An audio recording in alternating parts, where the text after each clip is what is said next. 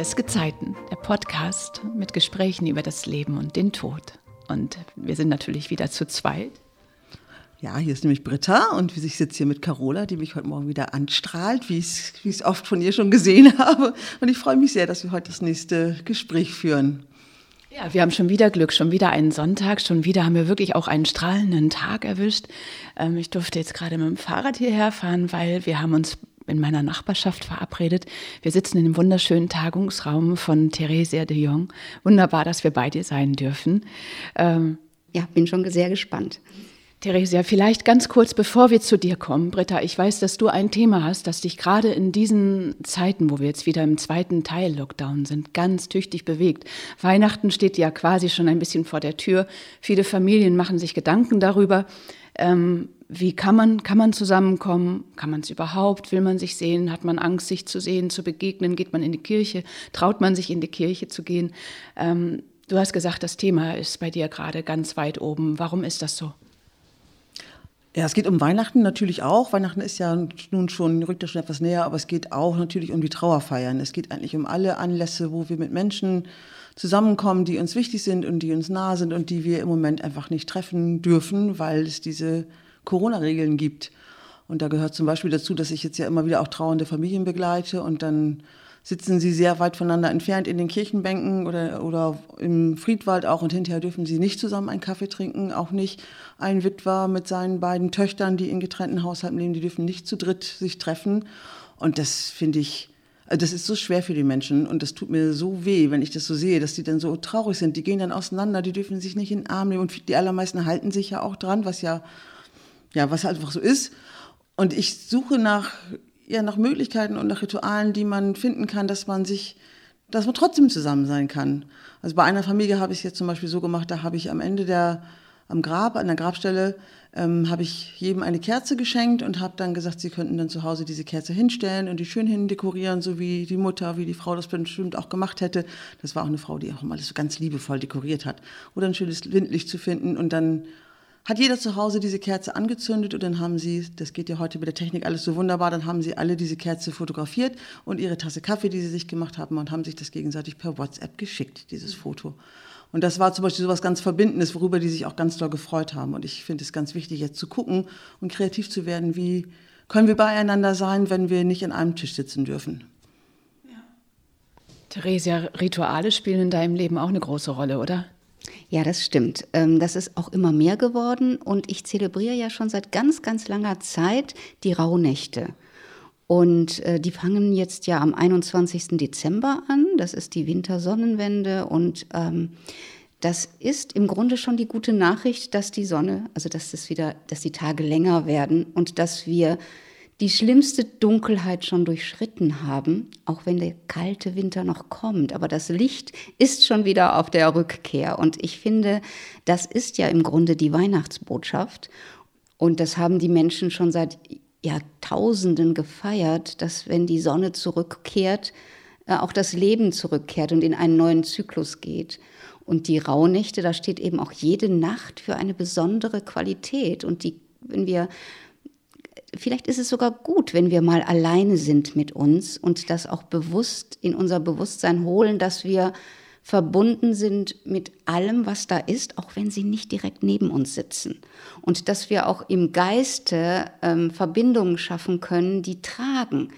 Und ähm, da gibt es viele Möglichkeiten, sich zu verbinden. Und das ist jetzt vielleicht eine gute Gelegenheit, es mal auszuprobieren, ganz konkret. Ja, das ist eigentlich das ist wirklich die Möglichkeit zu gucken, so was passt zu mir und wie kann ich diese Zeit auch mit mir alleine vielleicht gestalten und trotzdem in Kontakt sein, vor allem auch mit mir selbst. Und es ist eine, eine gute Zeit, ja wirklich so zu gucken, was, was von dem Alten kann ich nehmen, was, was ist da wirklich meins und was hole ich mir Neues. Was, ne, man kann auch, es gibt so viele Möglichkeiten auch im Internet. Oder man, man kann natürlich auch mal einfach bei mir anrufen und mich fragen oder Theresia fragen, was für Ideen es noch gibt. Und wirklich zu gucken, ja, wie kann ich das nutzen und für mich Schritte gehen, auch durch diese dunkle Zeit. Und ja, es mir gut mit mir selber zu machen, auch wenn das sicherlich nicht immer leicht ist. Aber es lohnt sich auf jeden Fall, sich auf diesen Weg zu machen. Und was Britta gerade sagte, ganz wichtig auch, wie fühle ich mich denn gerade? Was ist bei mir wichtig und wie kann ich mich selbst stabilisieren und wieder ähm, auch ins Glück schauen? Mhm. Das ist gerade jetzt, wenn wir in einer Zeit sind, wo viele Menschen tatsächlich auch in, in Ängste verfallen, wichtig zu wissen, ich habe in mir einen Kern, der ist unverwundbar, unverletzbar, unkaputtbar. Das ist für mich eine Glücksbotschaft und eine große Chance jetzt in dieser Zeit. Wir sind ja in deinem Workshop-Raum und ich war noch nie hier. Er ist sehr, sehr schön, er ist weiß. Wir schauen auf eine wunderbare Lichtung. Ähm, wir sehen Wald, wir sehen Wiesen, wir sehen die Sonne, wir sehen aber auch Hölzer. Eine, ein ganz großes Bild mit einer Brücke, die wie in so einen Dschungel uns ähm, entführt. Und ganz viele kleine Instrumente sind da. Es erinnert so ein bisschen indianisch für mich. Ähm, was machst du hier eigentlich? Also es ist ein breites Band eigentlich. Ich ähm, mache auch ganz normale Schreibworkshops, weil ich bin ja gelernte Journalistin auch. Ähm, insofern ist das Schreiben für mich auch immer wichtig, aber auch gerade durch das Schreiben können wir auch zu uns selbst finden. Ich mache viel kreatives Schreiben, Schreiben aus mir selbst heraus und da kommen dann manchmal Dinge hoch, die im Alltagsleben gar keinen Platz gehabt hätten. Und auf einmal erkennen Menschen, Mensch, ich bin ja viel mehr als nur ähm, ne, das, was ich im normalen Leben lebe. Und das ist das, was ich dann in anderen Seminaren auch noch ein wenig weiterführe. Ähm, ich mache Resilienzseminare, also was trägt mich in der Krise? Wie komme ich gut in meine eigene psychische Immunkraft? Und dann mache ich auch sehr viele Seminare rund um also einfach Persönlichkeitsentwicklung. Ja, wie kann ich mich selbst immer wieder nochmal neu erfinden? Und das ist etwas, und da kommen wir vielleicht auch jetzt zum Thema Tod. Ich hatte vor circa 19 Jahren eine Krebsdiagnose, und zwar schwarzer Hautkrebs. Und ähm, ich habe mich lange, also ich hatte diesen kleinen Fleck am Bein und habe den täglich gesehen, aber irgendwie nicht wahrhaben wollen. Und bin dann auch ganz lange gar nirgendwo hingegangen. Und irgendwann war es dann aber doch so, dass ich einfach wissen wollte, das ist nichts Schlimmes. Bin dann zum Hautarzt gegangen und der hat dann gesagt, doch, gar nicht lustig, ist wahrscheinlich schwarzer Hautkrebs, malignes Melanom. Und das hat wenn man sich das dann mal recherchiert, und das habe ich natürlich getan, als ich zu Hause war, zitternder und weinenderweise, ähm, eine äußerst schlechte ähm, Prognose. Es ist einer der am schnellsten sich verbreitenden Krebsarten. Und das heißt, ich bin sozusagen von heute auf morgen mit meinem eigenen Tod konfrontiert gewesen, mit dem möglichen Tod. Und das hat natürlich ganz, ganz viel mit mir gemacht. Ich wurde wirklich zurückgeworfen auf das, was trägt jetzt wirklich noch. Meine Kinder waren damals auch noch klein und dieser Gedanke, die beiden alleine zu lassen, hat mir wirklich das, schier das Herz zerrissen. Und trotzdem äh, habe ich das Gefühl gehabt, ich äh, muss jetzt bei mir bleiben und fange wieder an, täglich zu meditieren. Was ich früher als Studentin schon getan hatte, und dann ne, als Mutter und mit vielen Ehrenämtern und ähm, habe ja auch meine Bücher geschrieben, habe ich keine Zeit mehr gehabt. Und dann habe ich gemerkt, das ist aber das Wichtigste. Du brauchst diese Zeit für dich und du musst dich wieder zurückverbinden mit all dem, was uns trägt. Und zwar nicht nur hier auf der Erde, sondern generell. Und das hat mir unheimlich gut getan und ich habe sozusagen ein halbes Jahr mit diesem Fleck am Bein gelebt und habe darüber auch ein Buch geschrieben, wie ich damit umgegangen bin, sozusagen den Tod als, als Freund zu sehen. Ich habe mich irgendwann damit sozusagen arrangiert und habe gesagt, gut, wenn jetzt die Zeit gekommen sein sollte, dass du woanders hingehst, dann ist das so. Und da kann ich nur Ja zu sagen, weil kämpfen, gegen eine Krankheit zu kämpfen, finde ich nicht sehr sinnvoll, weil dann kämpfe ich gegen mich selbst. Und gegen mich selbst möchte ich nicht mehr kämpfen. Und das Beste, was ich tun kann, ist, dass ich es annehme und in Liebe mit mir selbst bin. Bin wieder sehr feinfühlig geworden. Und eines Tages beim Wäscheaufhängen ne, kam da so ein Stimmchen zu mir und äh, sagte übrigens, ich bin dein Bruder, Johannes, und ich wollte dir nur sagen, du stirbst jetzt noch nicht. Es ist noch nicht deine Zeit, du hast hier noch eine Aufgabe auf der Erde, aber wir, deine Seelenfamilie, wir können dir helfen. Und das war für mich ganz reell. Und man muss wissen, diesen Johannes hat es wirklich gegeben. Meine Mutter hatte nach mir drei Fehlgeburten, was sehr, sehr schwer für sie war. Und Johannes war der Letzte sozusagen. Der hat eine Stunde auf dieser Welt verbracht und ist dann wieder zurückgegangen. Und ich habe, damals war ich zwölf, habe nicht viel an ihn gedacht. Er war im Grunde nicht in meinem Leben wirklich vorhanden. Und dass er sich sozusagen durch meine Gedanken auf einmal mit mir in Verbindung gesetzt hat, fand ich unglaublich. Ähm, trotzdem war es wie real und ich habe danach auch keine Angst mehr gehabt. Und es ist auch alles gut gegangen. Also ich bin komplett genesen. Ich habe es nach einem halben Jahr ja entfernen lassen. Es wurde untersucht. Es war schon Stufe 4, was also normalerweise, wenn du guckst, halbes Jahr zu leben bedeutet. Und das ist jetzt 19 Jahre her und ich habe nie irgendwo irgendetwas entwickelt.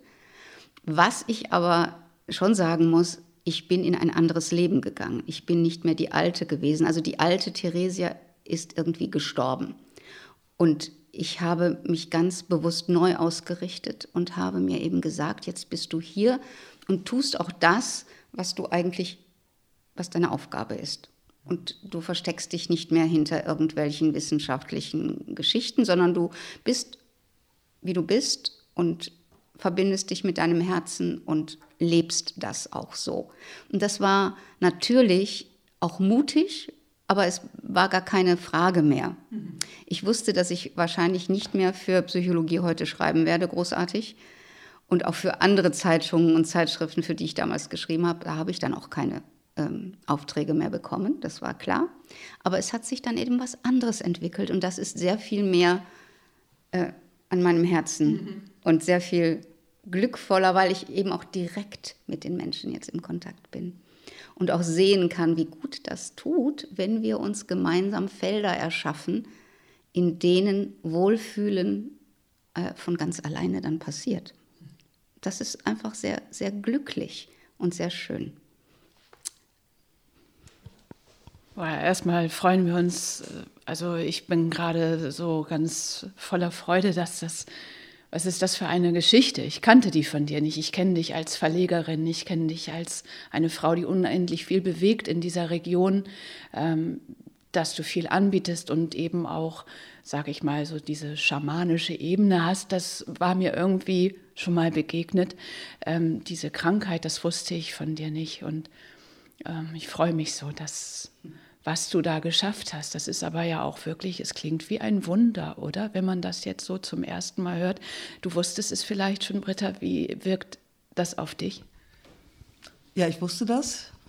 Ähm, trotzdem ist es immer wieder berührend, das auch zu hören von dir, wenn du das erzählst und dich auch dabei zu sehen. Die anderen hören dich jetzt ja, aber auch dann ja zu sehen, einfach wie, wie das, obwohl das ja lange her ist, wie das einfach immer noch durch dein Leben trägt und dich immer noch bewegt und eine ganz wichtige Zeit auch war. Ja, ja und ich, ich finde es so schön, das, das zu hören, weil ähm, ich war ja auch, ich war auch mal, also schon mal in der Situation, wo mein Leben auf der Kippe stand. Das war ja, als ich, davon habe ich ja schon mal vielleicht erzählt, weiß ich gar nicht, mhm. ähm, als ich schwanger war und so eine Schwangerschaftsvergiftung bekommen habe.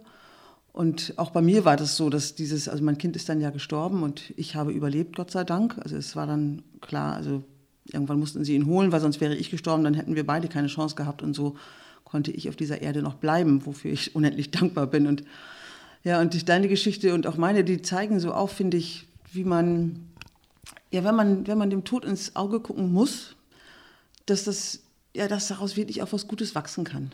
Das, was ich heute mache, die Arbeit, die ich heute mache und die Menschen, die ich begleiten kann und dass ich mich, dass ich heute mit euch hier sitzen kann und wir über dieses Thema reden, das habe ich dieser Zeit wirklich zu verdanken und auch dem, was ich daraus gemacht habe. Also dafür, da, da bin ich auch stolz drauf. Also dass, dass es mir gelungen ist, das war ein langer, schwerer Weg und das ist bei dir bestimmt auch so gewesen, Theresia, das geht ja nicht von heute auf morgen. Aber es gibt tatsächlich ein Geschenk darin und das ist, ja, das ist einfach großartig, wenn, wenn das gelingen kann. Und ich glaube, ja, habe ich vorhin schon mal gesagt, in jeder Krise gibt es auch eine Chance. Und ich wünsche wirklich allen Menschen, die, ja, die sich Abschiede nehmen müssen von anderen Menschen oder die auch selber betroffen sind von sowas, dass sie, dass sie es schaffen, ihre Augen zu öffnen und, und irgendwann wieder ja, zu heben und in den Himmel zu gucken und zu gucken, was, was gibt es noch? Was, kann, was können wir daraus mitnehmen? An welcher Stelle bin ich daran gewachsen?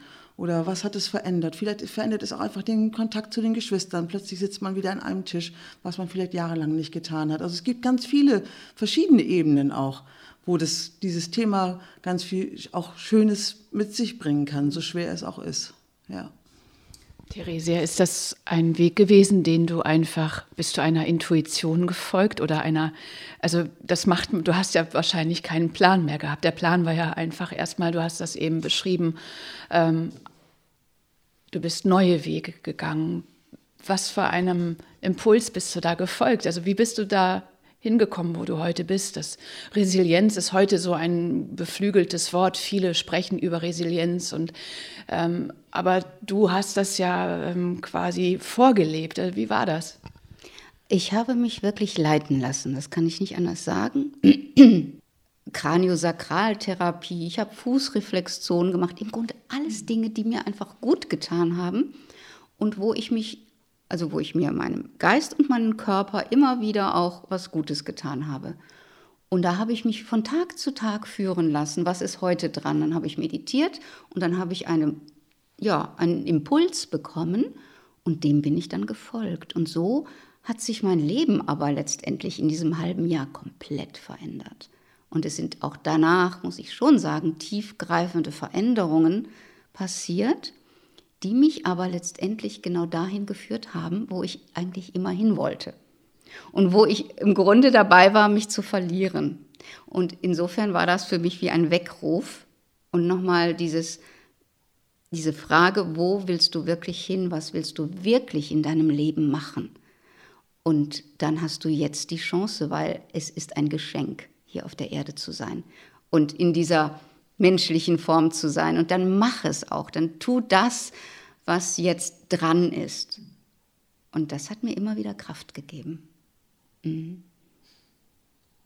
Na, dann weißt du das noch, da haben wir eine Lesung organisiert. Weißt du das noch, da wollte Theresia aus ihrem Buch über diese Krebsgeschichte lesen und davon erzählen. Und das war auf dem Dorf und siehe da, es ist niemand gekommen. Weißt du das noch, Theresia? Ach, damals, ja, richtig, das erinnere ich noch. Genau, das war damals noch in der Bücherinsel, ne? Genau. Ja, nee, das stimmt. Das Hat sich da keiner hingetraut oder was war? Mhm. Es ist bei, bei vielen, vielen Themen von mir, da bin ich, das klingt jetzt blöd, aber da bin ich irgendwie zu früh.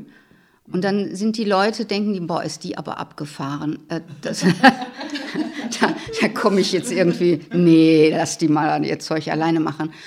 Und dann dauert das meistens so zehn Jahre oder so und dann sind die Themen auf einmal total angesagt.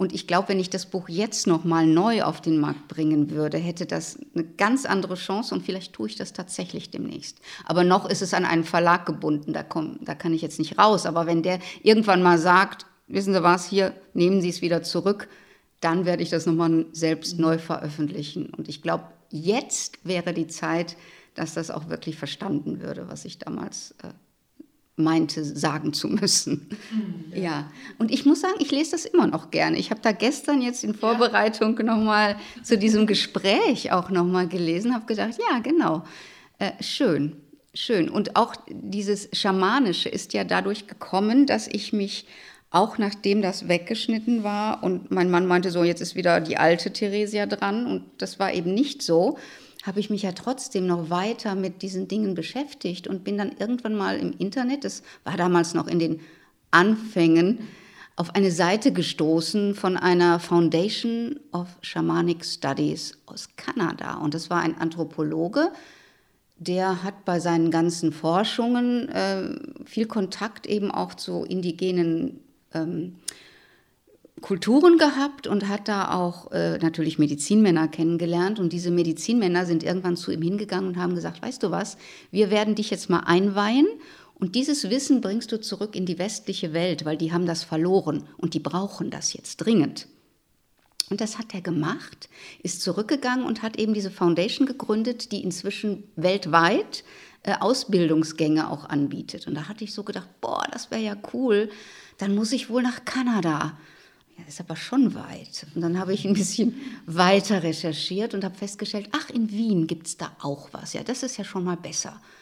Und dann habe ich nachher jemanden in München gefunden, der da eine Ausbildung gemacht hat. Und auf einmal bin ich auf so eine Liste gekommen mit all den Ausbildungsstätten und dann gehe ich die so runter, alphabetisch äh, sortiert und komme bei Z an wie Zetel. Und da habe ich gedacht, das kann jetzt gar nicht wahr sein, das ist doch verrückt, oder?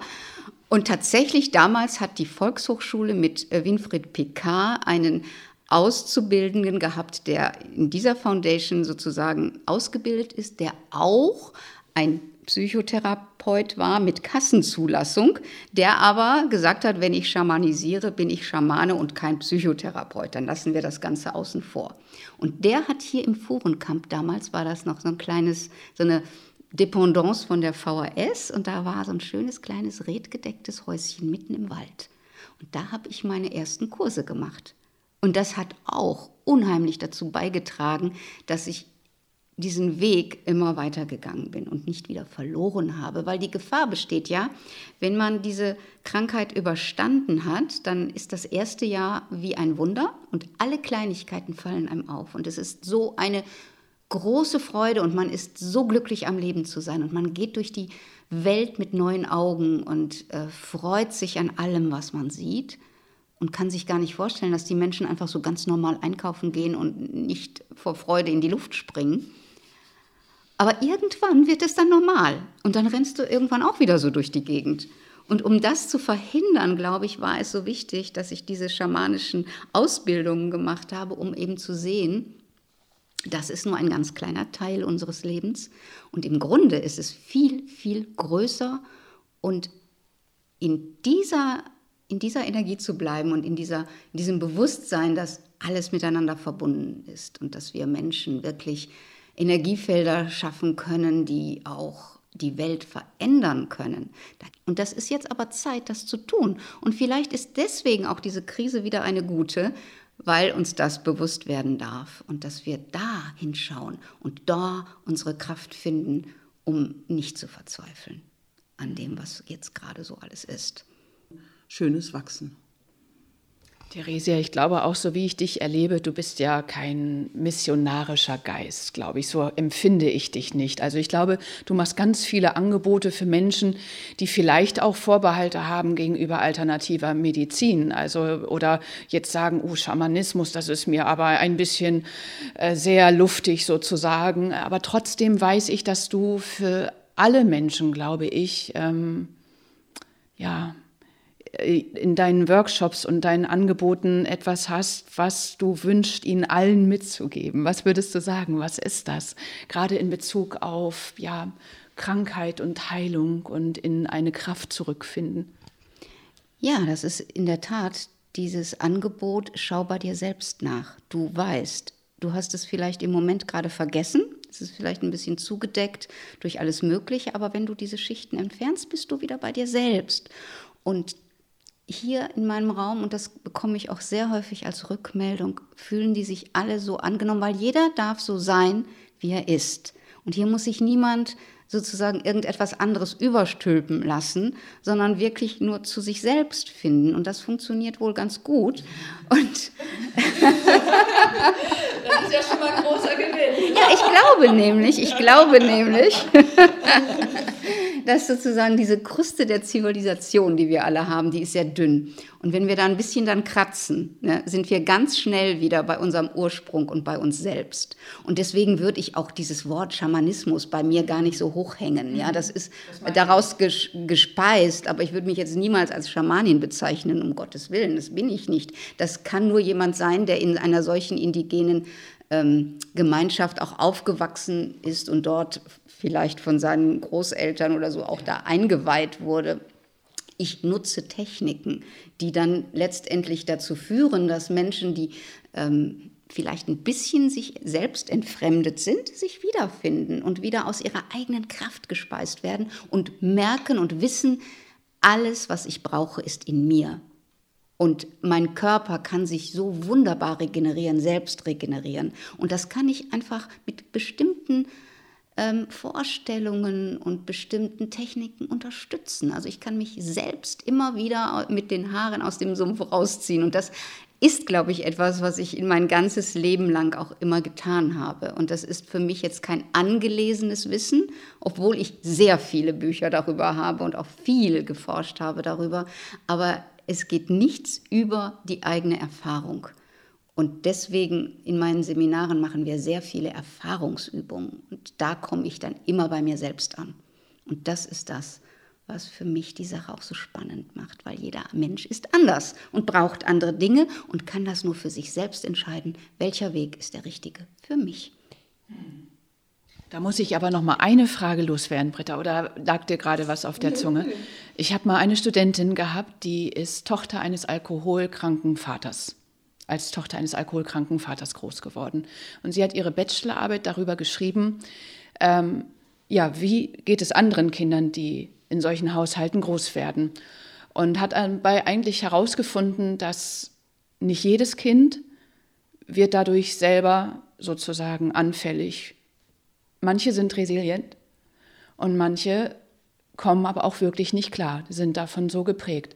Und ich frage mich seitdem eigentlich, ist das etwas, was sozusagen angeboren ist? Sind manche Menschen einfach äh, resilienter, stärker, ich weiß nicht, wie ich es nennen soll, als andere oder mit was anderem ausgestattet? Also da gibt es eine ganz interessante Studie aus Hawaii, das ist eine Langzeitstudie gewesen.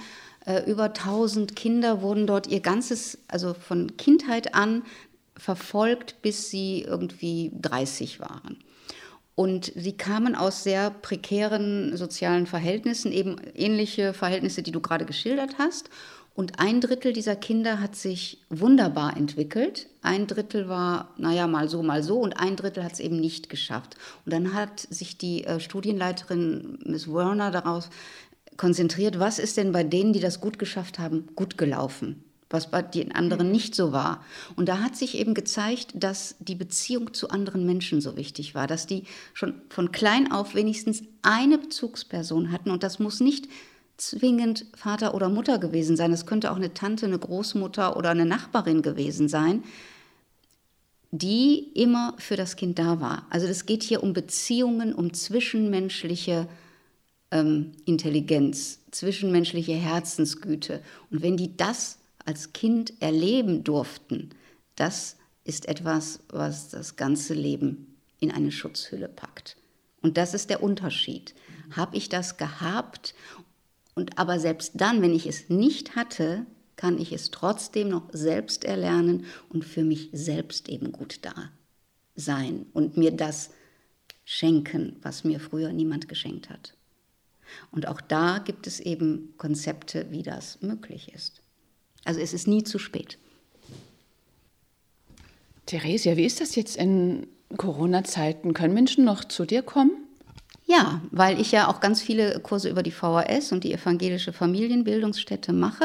Das ist Bildung. Ja. Und auch ähm, im, in der Landesschutzverordnung, Paragraph 7 heißt mhm. es ja, es dürfen sich Menschen zusammenfinden, wenn es nicht Freizeit ist, wenn sie sitzen, wenn sie Abstand haben und äh, das ist ja hier der Fall. Die sitzen, sie haben ihre Maske auf, wenn sie rein und raus gehen, also wenn sie sich dann eng be begegnen. Aber wenn sie hier sitzen, können sie hier sitzen. Und wir machen ja das meiste mit dem Kopf.